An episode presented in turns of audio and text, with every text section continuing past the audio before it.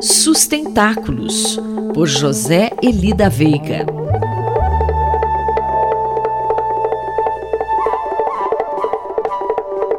Professor José Elida Veiga, bom dia. Quais situações o senhor pode destacar no momento como primordiais para a sustentabilidade? Bom dia, Quinto. Bom dia a todas e a todos. Duas questões que merecem uma grande atenção dos ouvintes de uma coluna que trata de sustentabilidade em geral.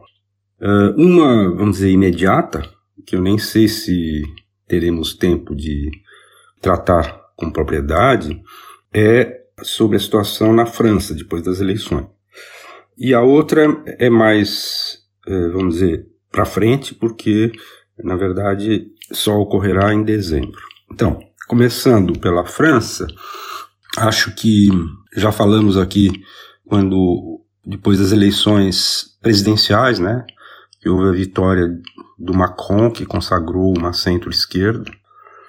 E agora terminaram as, enfim, terminou o segundo turno das eleições legislativas. Na França é, nunca se sabe muito bem como vai ser a composição da Assembleia, porque o sistema não é proporcional. Então, sempre fica uma dúvida. Né?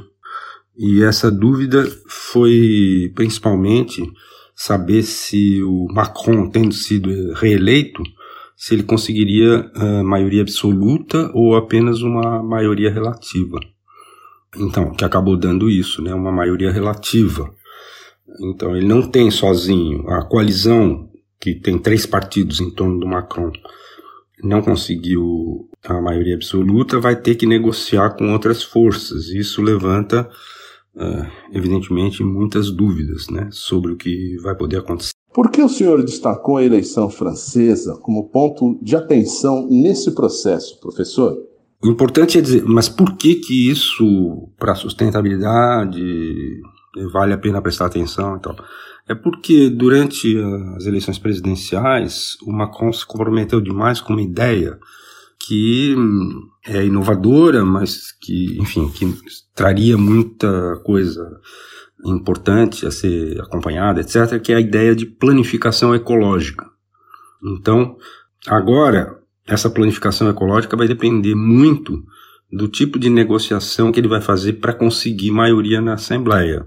Como ele não tem a maioria absoluta, se ele se virar, tiver que se virar mais para a direita, o que pode perfeitamente acontecer, porque o grosso da esquerda está muito reticente a fazer aliança com ele, então pode ser que ele seja levado a fazer uma aliança com a direita, então essa ideia de planificação ecológica provavelmente perde um pouco a força. Por outro lado, se ao contrário ele conseguir convencer, por exemplo, os verdes, né, que faziam parte da coalizão de esquerda, mas talvez estejam propensos a, a negociar, e participar do governo tal, aí pode ser que caminhe essa ideia da planificação ecológica. Mas enfim, é tudo incerto no momento e só nos próximos dias é que nós vamos saber se ele foi para um lado ou para o outro. Bom, a questão de dezembro é que finalmente né, vai ocorrer entre os 5 e 17 em Montreal, no Canadá, né, portanto, a, a tal grande conferência sobre biodiversidade, né, que é a 15 quinta isso foi diversas vezes adiado, mais de quatro vezes, eu acho. E finalmente, na última terça-feira, dia 21, veio a notícia oficializando então que o encontro, esse grande encontro sobre a biodiversidade, será nesse período aí lá no Canadá.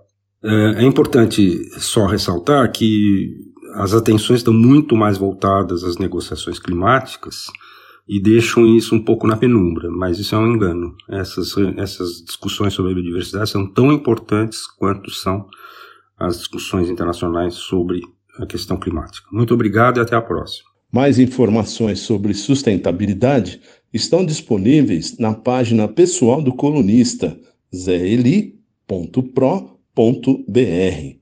Eu, Antônio Carlos Quinto, conversei com o professor José Eli da Veiga para a Rádio USP.